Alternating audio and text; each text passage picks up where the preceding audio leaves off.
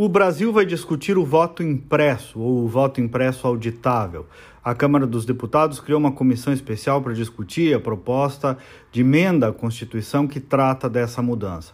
Claro que esse assunto, como tem acontecido com quase todos no país, vai ser raptado pela polarização política em que vivemos. Mas, sinceramente, gente, não deveria, não deveria. Eu vi até o ex-senador Roberto Requião, claramente de esquerda, que já, inclusive, ele apresentou um projeto semelhante no passado, dizendo justamente que não pode virar uma discussão de bolsonaristas contra anti-bolsonaristas ou de direita contra esquerda, não é isso. De fato, é preciso discutir sem o clima de uma briga de torcida fanática. E eu concordo com o pressuposto, para entrar no mérito. Não pode a decisão mais democrática de um país, mais importante, uh, não ser auditável, não ter um mecanismo de conferência. Simples assim, esse é o ponto.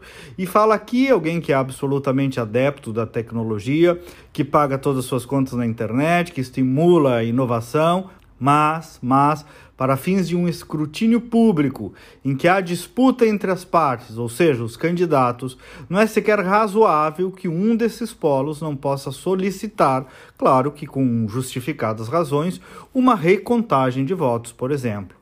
Isso não será a regra, mas trata-se de uma segurança de reserva que precisa existir.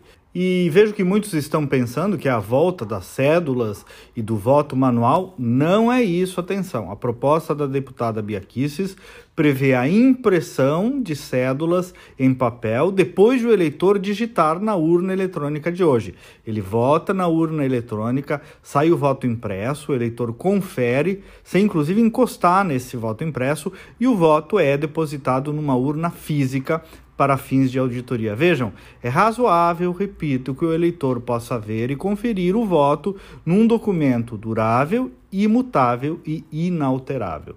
O TSE não gosta dessa tese, eu sei. Tenho colegas, inclusive, da Justiça Eleitoral que ficam até bravos comigo quando eu falo disso, eu respeito, mas desde sempre eu elogiei o voto eletrônico assim como também sempre revelei preocupação com a falta dessa possibilidade, ao menos, de uma aferição. E diversos especialistas em direito eleitoral pensam desse mesmo modo, como é o caso, por exemplo, do Dr. Antônio Augusto Maier dos Santos, um dos mais conhecidos aqui do estado e do país.